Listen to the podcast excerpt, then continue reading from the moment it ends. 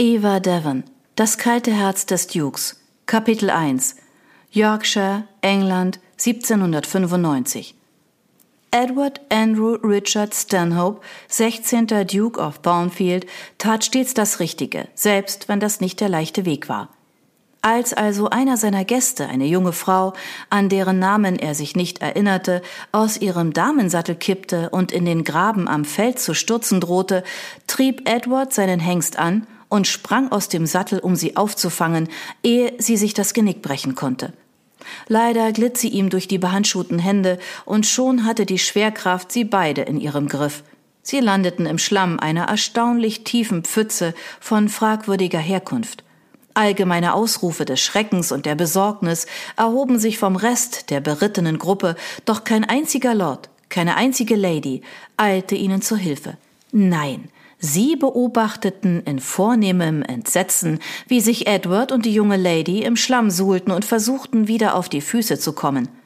Abgesehen von ihm waren sich offensichtlich alle zu gut für solch eine ritterliche Rettung. Sehr pragmatisch, das musste er ihnen zugestehen, wenn auch nicht galant. Da er keinen anderen Halt fand, war Edward gezwungen, sie festzuhalten, auf dass sie nicht bis in alle Ewigkeit ausrutschen würden. Als er sie in einem sicheren Griff hatte, blickte die junge Frau mit großen braunen Augen zu ihm herauf, während ihr das nasse Haar an den blassen Wangen klebte. Geht es euch gut? fragte er eindringlich. Habt ihr euch verletzt? Nein. Ihre Stimme klang leicht und sanft. Sie schaute ihn mit einem Aufschlag ihrer langen blonden Wimpern an und zwinkerte. Oh, Euer Gnaden, ihr habt mich gerettet. Edward starrte sie an und versuchte ihre Mimik zu deuten. Was meinte sie? Er dachte noch einmal über ihre Worte und ihr Zwinkern nach. Das Zwinkern bedeutete, dass sie schäkerte. Das hatte er schon vor einer Weile verstanden und sich gut gemerkt. Damen zwinkerten ihm zu, wenn sie seine Aufmerksamkeit erregen wollten, oder genauer gesagt, die Aufmerksamkeit eines unverheirateten Dukes. Langsam dämmerte ihm die Erkenntnis. Edward wollte laut ächzen ob der Dreistigkeit dieser jungen Lady, er verkniff es sich. Doch innerlich regte er sich über solcherlei Mätzchen zielstrebiger Debütantinnen auf. Er neigte nicht dazu, fremde Menschen als schlecht einzuschätzen. Nein, er wollte glauben, dass Menschen im Allgemeinen nicht manipulativ waren. Doch so, wie sie ihn nun ansah und ihm plötzlich die Hände um den Hals legte, als würde sie ihn nie wieder loslassen wollen, regte sich in Edward der ernste Verdacht, sie würde darauf hoffen, die nächste Duchess of Thornfield zu werden. Tatsächlich klammerte sie sich so fest an ihn, dass er sich fragte, ob sie glaubte, dass die Berührung allein schon neun Zehntel des Weges darstellte.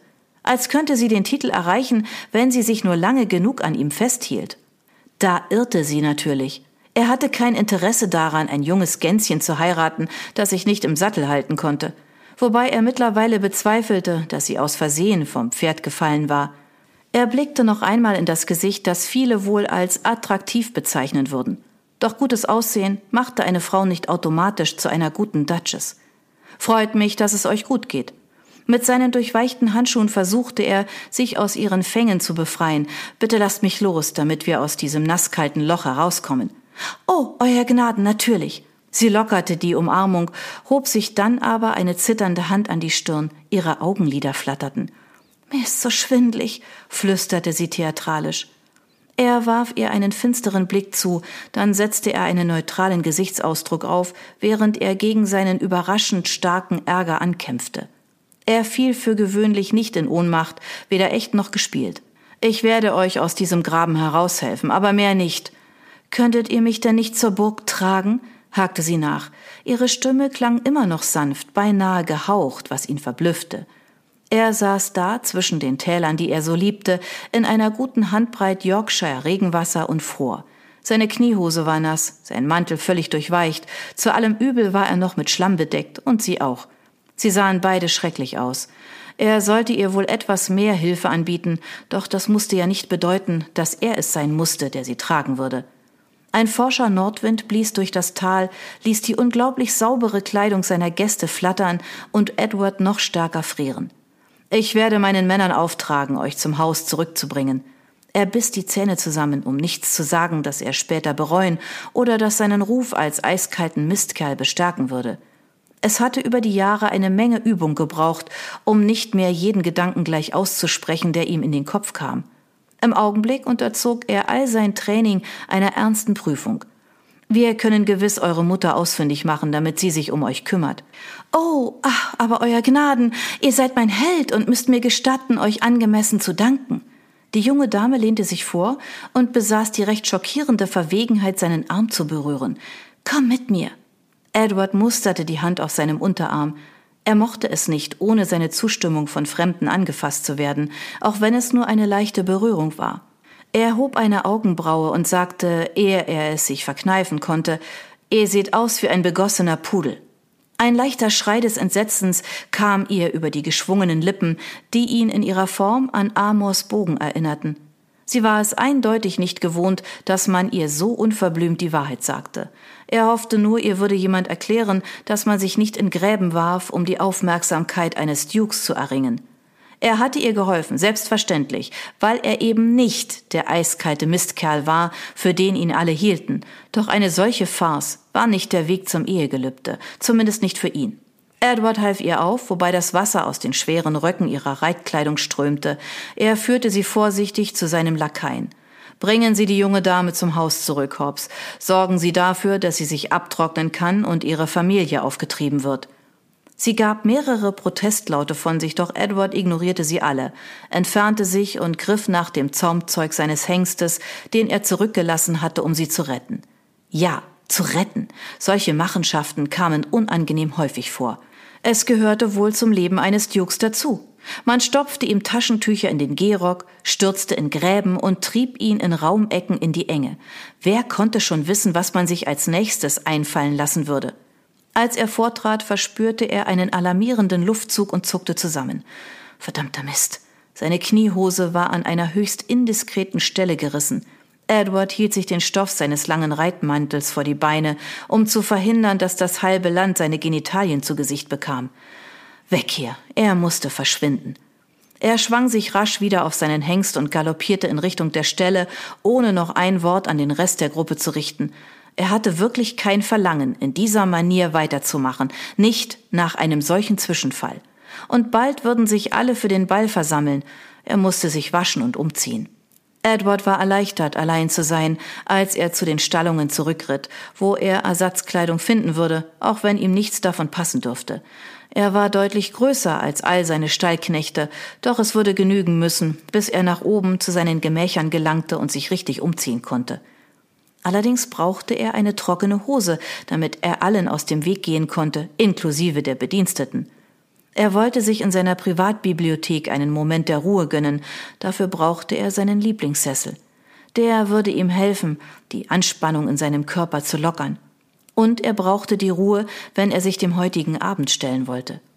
Edward übergab einem Stallknecht die Zügel seines Pferdes und begab sich zur Sattelkammer, wo er sich die nächstbeste Ersatzhose eines Stallknechts schnappte. Er riss sich seine durchweichte Kniehose von den Beinen und zog rasch die raue Wollhose an. Sie saß nicht gut und an manchen Stellen entdeckte er getrocknete Schlammflecken, doch sie würde genügen müssen. Als er den Zustand seiner Kleidung begutachtete, seufzte er. Vielleicht war es in mehr als einer Hinsicht das Richtige gewesen, die junge Frau zu retten. So hatte er auch ein wenig Zeit für sich, um sich zu sammeln. Edward stieg die Kalksteinstufen der Dienstbotentreppe von Thornfield Castle hinauf. Captain, sein grauer, drahtiger Wolfshund, entdeckte ihn und stürmte ihm mit wedelndem Schwanz entgegen. Da ist ja mein guter Junge. Edward kraulte ihm kräftig den Kopf. Die Gesellschaft des Hundes verschaffte ihm eine gewisse Linderung. Keine vollständige Entspannung, doch es war ein Anfang. Der Hund hielt mit ihm Schritt, als sie den schmalen hinteren Flur entlang eilten. Er beschleunigte seine Schritte weiter, damit ihn niemand aufhalten konnte, während er dem verwinkelten Weg zu seiner Privatbibliothek folgte. Sie war sein Zufluchtsort und stand nur ihm allein zur Verfügung. Er hatte sie so eingerichtet, dass er sich sammeln konnte, wann immer ihm die Gegenwart anderer schlicht zu viel wurde, und er drohte die Kontrolle über seine seit der Kindheit aufrecht erhaltene Fassade zu verlieren. Es tat nichts zur Sache, dass er einer der mächtigsten Männer des Landes war. Er erzitterte immer noch innerlich, wenn er in einer Menschenmenge oder auch nur in der Nähe von einer solchen sein musste. Und am heutigen Abend stand ihm ein wirklich dichtes Gedränge bevor. Seine Tante hatte eine ganze Horde von Debütantinnen eingeladen, die sich ihm präsentieren sollten, mit der Absicht, seine Ehefrau zu werden. Er würde die Wildheit überstehen, die so viel Krach und reges Treiben in ihm hervorrufen würden, doch zuerst würde er sich einen Moment Zeit nehmen und sich in den Sessel setzen, den er eigens für sich hatte anfertigen lassen. Der Ohrensessel mit der schmalen hohen Lehne war in eine Ecke gedreht, so dass er den Rest der Welt ausschließen konnte. Diese ständige, summende Gemurmel und verdammt nochmal, als Duke war man von einer Menge Wirbel umgeben. Edward bog um die letzte Ecke in dem dunklen Flur, ballte die Hände zu Fäusten und entspannte sie wieder. Sein Blut pulsierte in ihm, als würde es vom Takt einer Paradetrommel angetrieben. Irgendwie musste er Tante Agatha Einhalt gebieten, doch sie war fest entschlossen, ihn vor den Traualtar zu bringen, aus den üblichen Gründen. Ein Erbe sollte her, natürlich. Immerhin gab es schon seit beinahe 1000 Jahren Dukes of Thornfield, doch die alte Frau schien auch besorgt zu sein, er würde allein und einsam bleiben. Für ihn klang es perfekt, allein zu sein.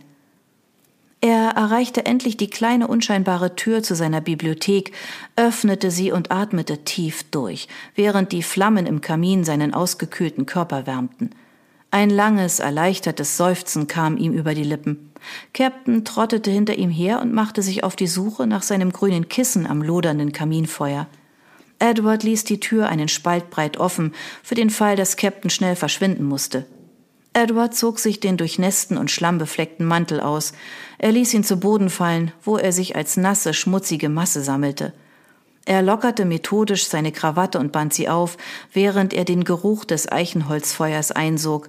Er spürte mit jedem Schritt in sein Allerheiligstes, wie all die Anspannung von ihm abfiel. Ja, genau das hatte er gebraucht. Er öffnete die oberen Knöpfe seines Leinenhemdes und nahm sich die Zeit, einmal durchzuatmen, ehe er die Hände zum Feuer ausstreckte. Die Kälte des Yorkshire Moors hatte seinen ganzen Körper durchdrungen, doch er liebte seine Ländereien. Man hatte ihn förmlich um den Ausritt angefleht, und er wäre nur zu gern den ganzen Tag geritten, da er am liebsten draußen aktiv war, eins mit der Natur und der Wildnis. Wann immer das nicht möglich war, war die Bibliothek sein anderer Lieblingsort. Während er versuchte, seine rasenden Gedanken zu beruhigen, lief er langsam zu dem runden Holztisch, um sich ein Glas Brandy einzuschenken. Er nahm den kühlen Dekanter, genoss das leise Klingen des Kristallglases und das Gefühl des eingravierten Musters unter seinen Fingern, während er sich von der geschmeidigen, bernsteinfarbenen Flüssigkeit einschenkte.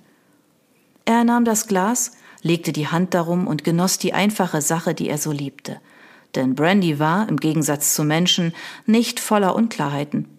Als er gerade den ersten Schluck trank, drängte sich das Knarren von Leder in seine Tagträumerei. Er verkrampfte sich. Er drehte sich um und starrte auf seinen Sessel. Das konnte nicht sein. Es war unmöglich. Das Betreten dieses Zimmers war allen verboten. Jeder wusste das und doch. Er trat einen Schritt vor. Captain stellte die Ohren auf, da er spürte, dass etwas nicht stimmte. Dann sprang er auf und trottete zur Vorderseite des Sessels. Der Hund pflanzte den Hintern mit einem dumpfen Aufprall auf den Boden und fing augenblicklich an, mit dem Schwanz zu wedeln. Eine überraschend enthusiastische Stimme mit einem eindeutigen Yorkshire-Akzent erklang. Na, hallo, mein hübscher Kerl. Hübscher Kerl? Er stellte sein Glas ab und trat neben den Sessel. Wer zum Teufel sind Sie? Brüllte er. Dann hielt er inne, als er in die verblüffendsten blauen Augen schaute, die er je gesehen hatte.